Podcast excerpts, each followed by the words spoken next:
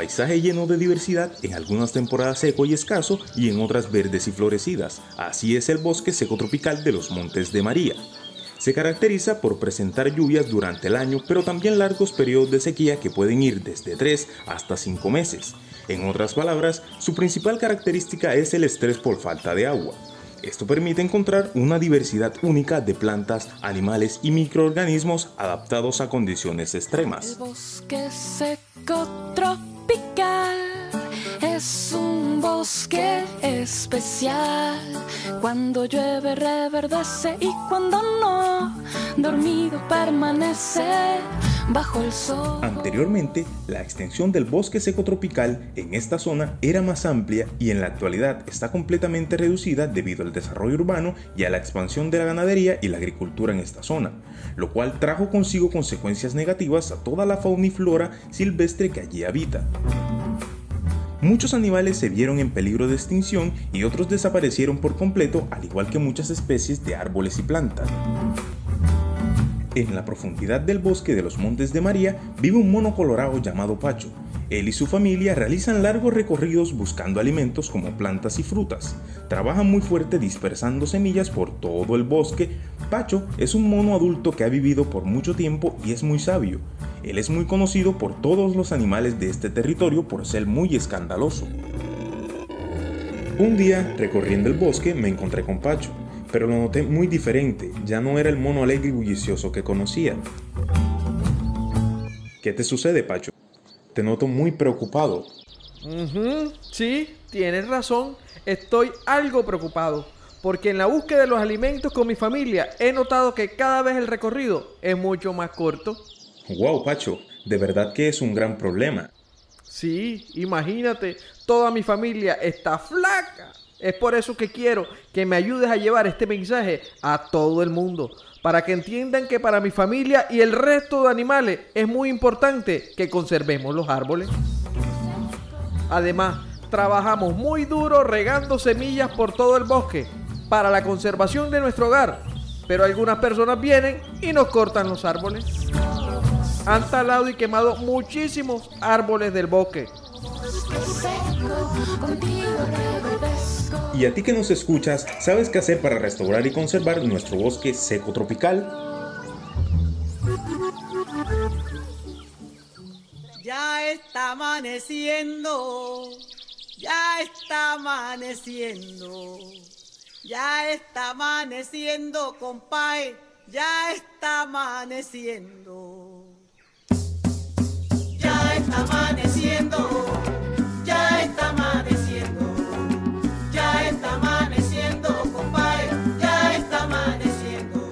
Hola a todos y todas, bienvenidos a Montes de María, Tierra de Vida, el podcast del CIDEA Municipal que te trae información de gran interés sobre el medio ambiente. Y este nuevo episodio descubriremos cómo restaurar y conservar el bosque seco tropical.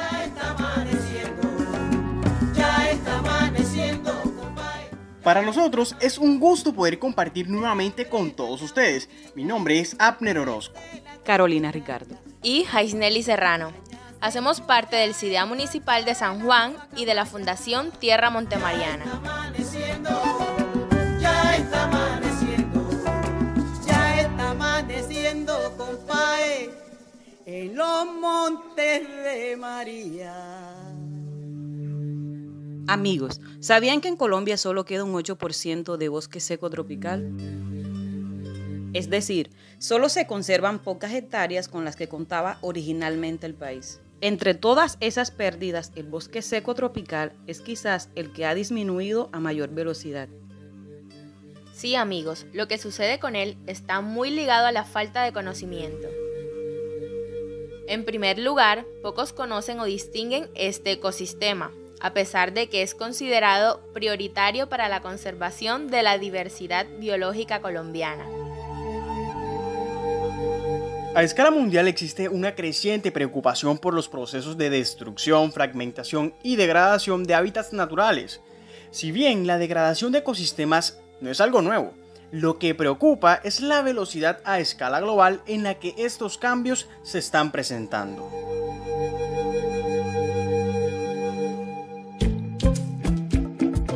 Una forma de conservar el bosque seco tropical es cuidar el suelo, realizando e implementando buenas prácticas agrícolas para que los ecosistemas y agroecosistemas puedan ser manejados de manera sostenible con el menor impacto ambiental posible. Así podemos evitar el agotamiento de nutrientes de los suelos, el deterioro de su estructura y las pérdidas por erosión. Es por esto que en este episodio les contaremos sobre las herramientas de manejo del paisaje, las cuales contribuyen a la conectividad del paisaje y como tal se diseñan con una visión del paisaje de tal manera que éstas integren los distintos elementos y ambientes. Sin embargo, cada herramienta se negocia, diseña y construye predio a predio, teniendo en cuenta las particularidades de cada uno de estos y de los propietarios. Las herramientas se configuran como procesos de siembra de árboles, donde varía fundamentalmente la forma de siembra, la densidad y las especies. A continuación les mencionaremos cinco herramientas de manejo de paisajes para la implementación en campos de la acción de conservación.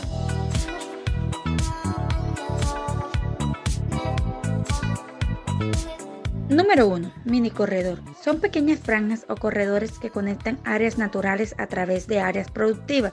Se generan también sobre márgenes de quebradas y ríos. Son de pequeño tamaño a pesar de que puedan tener cortas distancias de conexión y anchos variables. Su función es fundamental al restablecer la conexión y posibles movimientos de la fauna a través de ellos entre fragmentos. Número 2. Cerca viva mixta multiestrata. Las cercas vivas corresponden a las herramientas de manejo de paisajes denominadas mixtas o de uso. Son líneas de árboles simples y en línea de varios metros de largo. Las cercas vivas buscan reducir la presión sobre especies nativas, de las cuales se extraen estacones y postes, además de ser una fuente de madera u otros recursos cuando se establecen en arreglos mixtos con especies nativas y especies de uso nativas o no nativas. Las cercas vivas son una herramienta clave para incrementar la conectividad estructural, el aprovisionamiento de recursos y la disminución de costos de mantenimiento de cercas. Con las cercas se busca generar las mayores y más eficientes conexiones posibles de los fragmentos de bosque, como en áreas fuertemente limitadas sin alterar a gran escala las actividades productivas existentes. Número 3. Enriquecimiento de bosque. Los enriquecimientos constituyen una de las herramientas de manejo de paisajes de conservación más importante. Es común encontrar la presencia de fragmentos de bosques aislados. Sin embargo, su configuración interior es muy simple, pobre y con evidencias de alta alteración y disturbio donde a través del tiempo se han entresacado la mayoría de especies que hacen parte de bosques maduros, con presencia solamente de pocas especies de bosques secundarios. Número 4. Sistemas agroforestales. Es la combinación de árboles con sistemas productivos. El uso de especies maderables o forrajeras es el más común, pero se pueden emplear especies frutales u otras especies con usos importantes a nivel local. Este tipo de arreglos es de gran importancia en áreas donde el uso de la tierra es muy intensivo y no se dispone de áreas naturales grandes, importantes o abundantes. Los arreglos agroforestales pueden generar ciertos niveles de conectividad, pero ofrecen poco a la conservación directa de la biodiversidad. Limitan el ambiente a unos pocos grupos de especies, especialmente pioneras y de áreas abiertas. Número 5. Árboles dispersos en potreros. Corresponde a árboles de especies nativas con alta capacidad de rebrote ubicadas en áreas abiertas de potreros sin cobertura o sombra con el objetivo de implementar un tipo de cobertura arbórea que permita el paso de la fauna. Aporta a resolver problemas como uso intensivo de la tierra, alto grado de fragmentación de los bosques, suelos pobres bajos en nutrientes y altas temperaturas por no existir coberturas que generan sombra y protección. Los árboles dispersos de diferentes especies pueden facilitar el movimiento de especies que se mueven en el paisaje a través de su uso como piedras de paso, es decir, los árboles dispersos funcionan como sitios de descanso para que al atravesar grandes áreas las especies lo hagan paso a paso encontrando sitios donde descansar, alimentarse o refugiarse. A su vez, genera también conectividad entre áreas aisladas. Con esta estrategia, entonces, se busca incorporar elementos de flora a los remanentes, las cañadas o las áreas boscosas de este tipo. Los elementos incluidos forman parte de la biota local y aunque aún se encuentran en los ecosistemas naturales, pueden haber tenido una disminución importante por presiones de uso, deforestación u otro factor.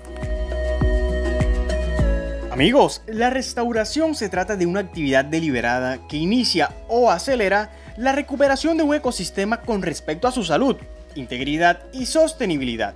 En otras palabras, la restauración ecológica es el esfuerzo por recuperar los ecosistemas, recordando que es tarea de todos nosotros. Las comunidades vienen haciendo uso de los recursos naturales, lo que se puede considerar como una amenaza si se hace desmesuradamente. Por lo cual, todos debemos tomar acciones a desarrollar en los territorios para conocer, recuperar, manejar y hacer uso sostenible del bosque seco tropical. Nuestra invitación para ti que nos escuchas, cuidemos y conservemos el bosque seco tropical. Amigos, debe ser parte de nuestro legado para las futuras generaciones y en él debemos incluir el patrimonio natural y cultural como piezas fundamentales para la preservación de la especie humana. La naturaleza y cultura han conformado históricamente el carácter y la riqueza de los pueblos, y ahora nosotros somos responsables de esta herencia, un planeta tan rico como lo encontramos al nacer. Ya está amaneciendo, ya está amaneciendo, ya está Amigos, este episodio es de mucho interés para la conservación y restauración de nuestros bosques secos tropicales. Los invitamos a llevar este mensaje a nuestros hogares y a poner en práctica todas y cada una de las recomendaciones que se han dado en él. Les habló Abner Orozco, Nelly Serrano y Carolina Ricardo. Hasta la próxima. Los invitamos a todos a participar de todas las actividades que estamos adelantando desde el CIDEA Municipal de San Juan de Pomuceno en pro de la conservación del medio ambiente. También pueden seguirnos a través de nuestras redes sociales, a través de nuestra página oficial de Facebook como Cidea San Juan y Fundación Tierra Montemariana. Si les gustó este podcast, no olviden compartirlo con su familia y todos sus amigos. Escríbanos en la caja de comentarios qué están haciendo para ayudar a conservar el bosque seco y poder así continuar disfrutando de todos estos servicios ecosistémicos. Recuerden que entre todos cuidamos el bosque seco de los Montes de María. Ya está. Los invito a que escuchen nuestro próximo episodio donde seguiremos descubriendo más información de gran interés sobre el medio ambiente.